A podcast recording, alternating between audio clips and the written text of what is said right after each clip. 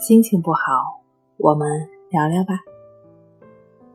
关系五分钟等于放松一整天。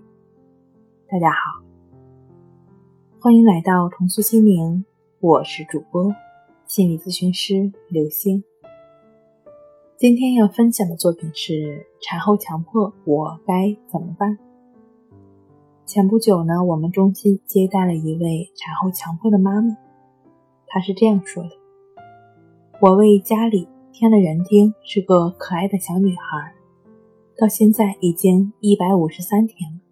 这是我第一个宝宝，也是我们大家庭的第一个宝宝。家里人呢都特别的爱护，尤其是我。虽然经历妊娠期特别辛苦，即便爷爷奶奶、姥姥姥爷都很乐意帮忙，我总觉得一方面他们年纪大了，另一方面他们做的我也不放心。爸爸还是个很大条的人，所以为了让宝宝健康的成长，自从孩子满月，我坚持几乎所有的事情都是自己做。没有宝宝的时候，我也很爱干净，但自从照顾宝宝以后，我越发的爱干净，洗得越来越厉害。开始的时候呢，是孩子尿过的衣服洗三遍，但是现在只要摆在外面。即便孩子没有穿的衣服，也都要洗三遍。收拾家的时候，不能有一点脏东西，比如一根头发、一个纤维球、一片瓜子皮，只要我发现的，就算钻进缝里，也要把它找出来。常常怀里抱着宝宝，脑袋不停地回忆刚刚做过的事儿，一遍一遍的过，一遍一遍的想。要是卡壳了，就不得不从头开始想。直到一丝不苟确认好为止。但有宝宝在身边，他总会不断的打断我的思路。确认不好，我就很焦虑、很不安，什么都做不好。现在我带宝宝都很困难。强迫症不加区分的可能发生在任何人的身上，无论贫困或富有，无论男性或女性，无论辛苦或安逸，即便刚刚结束妊娠的煎熬，或者。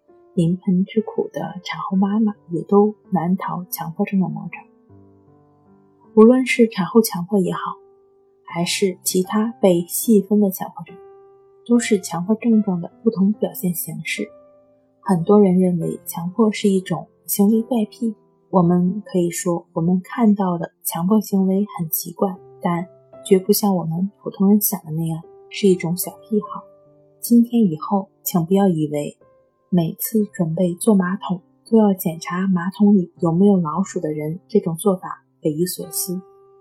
没有类似经历的人很难理解，强迫行为是非常痛苦的，而这些强迫行为大都是为了减轻强迫思维的焦虑感与一定要满足某种模式或者对称性的强迫思维抗争。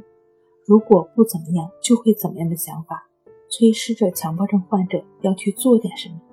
即便产后强迫患者的理性会告诉自己，所有的想法都是杞人忧天的，但强迫思维不接受理性的解释。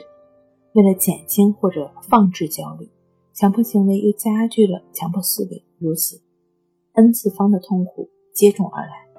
一般人每天脑海中会出现四千余种想法，很多有用，很多没用。当然了，很多合理，也有很多不合理。有更多是既没用又不合理的想法，他们会随时出现在脑海中，被我们抓取到的往往是对自身有益的。那强迫症患者就会抓取那些更多无意义的信息，有闯入性的和被迫性的，比如毫无关联性的情景、景象、话语、感受等等。强迫症患者对他们不断加工、不断滋养。另外还有耳虫现象。挤进我们脑袋里萦绕不散的曲子，通俗称它为卡格综合症。既然大多数人都会有这样或那样的怪诞的念头，为什么只有少数被强迫症困扰呢？正是由于我们大多数人能把他们抛之脑后，对于强迫症患者呢，却不能这样做，或者说他们很难做到。想要摆脱强迫症困扰，首先要放下执念。允许这些强迫的思维、强迫念头的存在，接纳自己的强迫行为，不要对自己的强迫症状说不，放下执着的心，尝试做做亦是如此，也就是就是这样的意思。如实的觉知事物本来的样子，而不是你想要的样子。不要再给这些强迫的火焰增加燃料。通过亦是如此，帮助自己做到顺其自然。好了，今天跟您分享到这儿，欢迎关注我们的微信公众账号“重塑心灵心理康复中心”，也可以添加 s u 零一一二三四五六七八九。与专业的咨询师对话，你的情绪我来解决。那我们下期节目再见。